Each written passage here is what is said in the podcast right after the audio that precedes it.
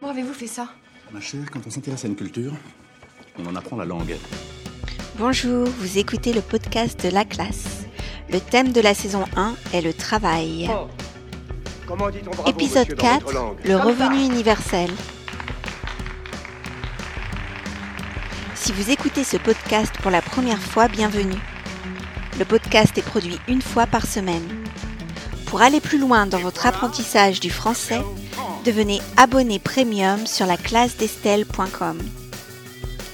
Les transcriptions et les exercices que vous y trouverez vous permettront d'améliorer votre compréhension, d'enrichir votre vocabulaire et de consolider votre grammaire. Allez, commençons notre nouvel épisode. Dans l'Utopie, ouvrage publié en 1516, l'anglais Thomas More imaginait une société dans laquelle chaque citoyen bénéficiait d'une aide pour assurer son minimum vital. Plus tard, aux États-Unis, le républicain Thomas Paine plaidait pour un revenu inconditionnel. L'idée du revenu universel n'est donc pas nouvelle et n'est pas non plus réservée à un certain courant de pensée. Pendant la dernière campagne présidentielle en France, plusieurs candidats de gauche et de droite proposaient dans leur programme de mettre en place un revenu de base. Il va de soi que leurs projets divergeaient sur plusieurs points.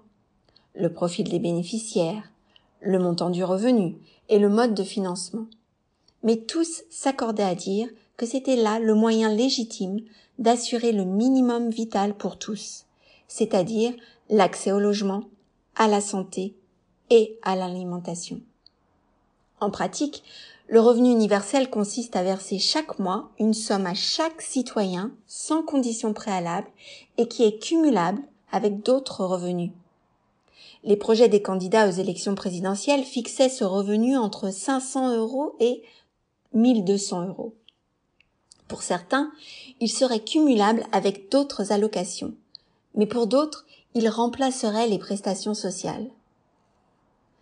L'économiste et philosophe belge Philippe Van Parijs, fervent défenseur du revenu universel, explique dans un entretien pour le magazine d'actualité hebdomadaire L'Express que le revenu universel encouragera le développement des activités qui comportent une dose importante de formation, permettant aux travailleurs de réaliser leur vocation, de s'essayer à une start-up, de faire ce qu'ils aiment vraiment faire, plutôt que ce qui pèse suffisamment d'emblée. Il découragera au contraire les sales boulots qui n'apprennent rien et humilient plus qu'ils ne valorisent. Et si l'on ne peut ou on ne veut pas en améliorer la qualité, ils devront être mieux payés. Ce ne sera que justice. Ainsi, non seulement ce système éradiquerait la pauvreté, mais cette sécurité financière permettrait aux citoyens de devenir plus entreprenants. Pour les détracteurs, il s'agit là d'une utopie. Certains affirment que verser une somme mensuelle à chaque citoyen ne ferait qu'encourager l'assistanat. Sur RMC, Vincent Payon, homme politique de gauche, se disait philosophiquement opposé à l'instauration d'un revenu universel. Je crois à la dignité par le travail et dans le travail. Je veux une solidarité qui inclut, pas qui exclut. Je te donne de l'argent et tu restes chez toi, expliquait-il. D'autres disent que le financement d'un tel projet est trop onéreux compte tenu de l'état des finances de la France et qu'il serait impensable de créer un nouvel impôt pour le financer sans repenser le système fiscal entièrement.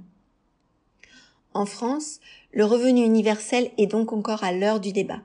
Mais dans d'autres pays ou régions comme la Namibie, le Koweït, Singapour et l'Alaska par exemple, il existe déjà. C'est la fin de notre épisode. Rappelez-vous que pour accéder aux transcriptions et aux exercices interactifs, vous pouvez devenir abonné premium. Merci de nous avoir écoutés et à la semaine prochaine